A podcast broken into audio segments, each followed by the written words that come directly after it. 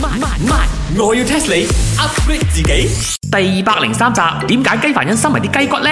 啊，雞凡欣啊，好似我有時咧好奇怪嘅，我都唔明白咧，你成日將啲雞骨收埋收埋做乜鬼？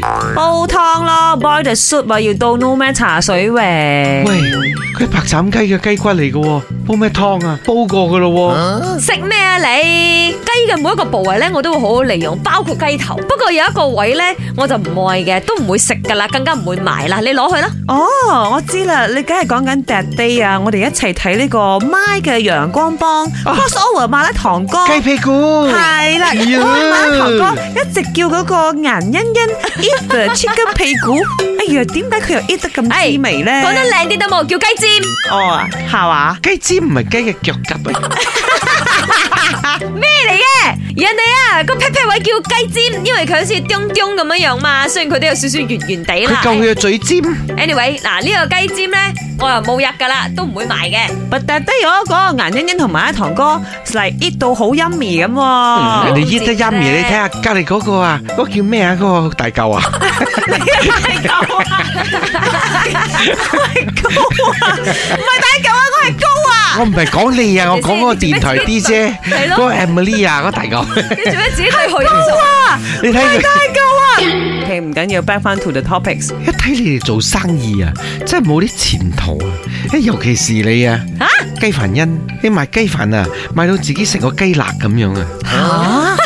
雞乸人身攻擊啊？咩意思啊？咩雞肋雞肋啊？ ，Are you talking about the chicken 肋骨？chicken 肋骨好啊佢。應該講福建話定客家話。吓、乜你哋唔知雞肋係咩意思噶？冇讀書噶你哋，我要 test 你。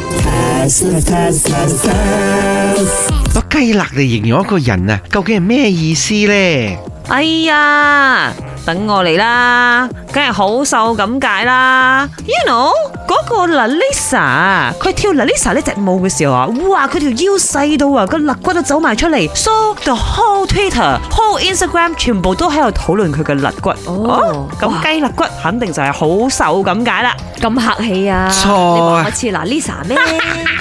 你想？嗯茶水榮，你一定形容我好差頂啦，因為雞嘅肋骨咧又冇人嘅肋骨咧 嚟得咁硬淨嘅，個刀一攞咔佢就斷噶啦，即係話我弱啊，弱雞啊，即係話我弱雞啊！錯啊錯啊，唔係咁嘅意思啊！吓？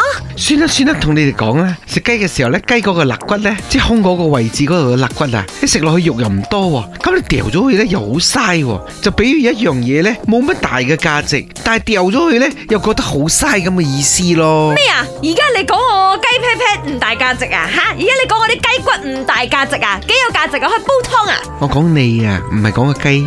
嗯啊嗯啊嗯啊嗯啊喂，食緊咩啊？你個炸雞肋咯。本故事純屬虛構，如有雷同，實屬巧合。星期一至五朝早六四五同埋八點半有。慢慢，我要 test 你 upgrade 自己。